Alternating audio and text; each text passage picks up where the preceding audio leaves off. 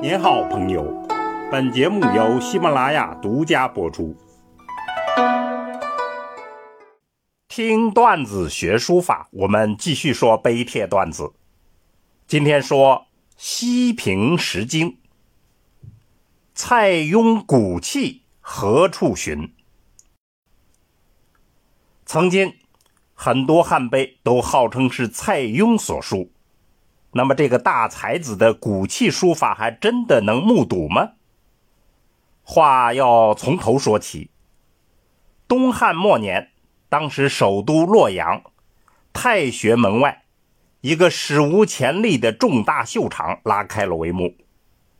四十六座石碑，上面刻了七部儒家经典，共二十余万字，包括《周易》《尚书》《诗经》。《仪礼》《春秋》《公羊传》《论语》等，每个碑呢约三米高，一米宽，壮观场面可想而知。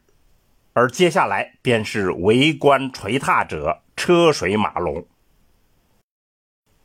当时为什么要干这件事儿呢？儒家经典产生于春秋时期。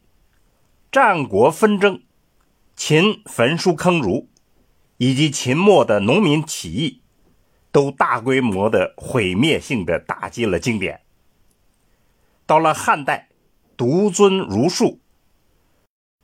可惜战火之后，更有人出于不同的目的，暗自篡改经书。当时朝廷做的经书标准读本。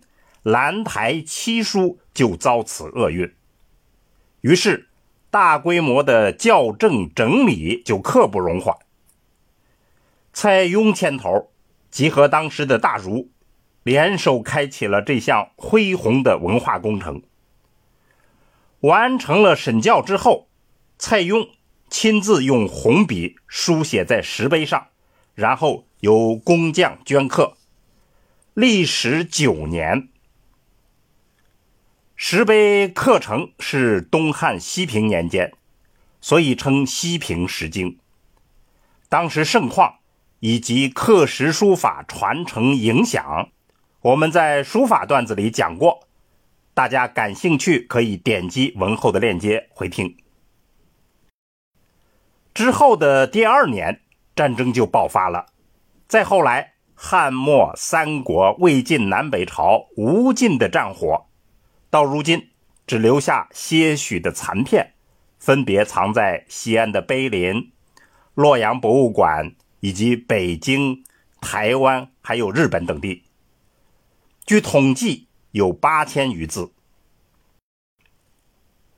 西平石经是确切的蔡邕手笔。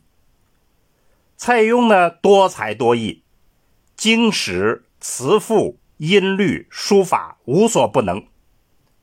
想要了解蔡邕的更多情况，也请大家点击文后链接收听我们的书家段子。文化全才的书法最有可看之处，一般认为蔡邕是笔法之祖。蔡邕的笔法呢是授于神人，他又传于崔苑和他的女儿文姬，蔡文姬又传给了钟繇。钟繇传给了魏夫人，魏夫人又传给了王羲之，王羲之传给王献之，就是这样一个传承的脉络。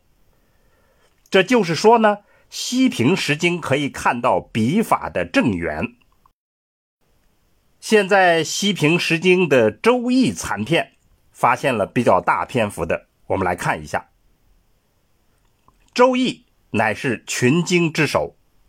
总体来看，这里的书法结体方正，字字规矩严谨，一丝不苟。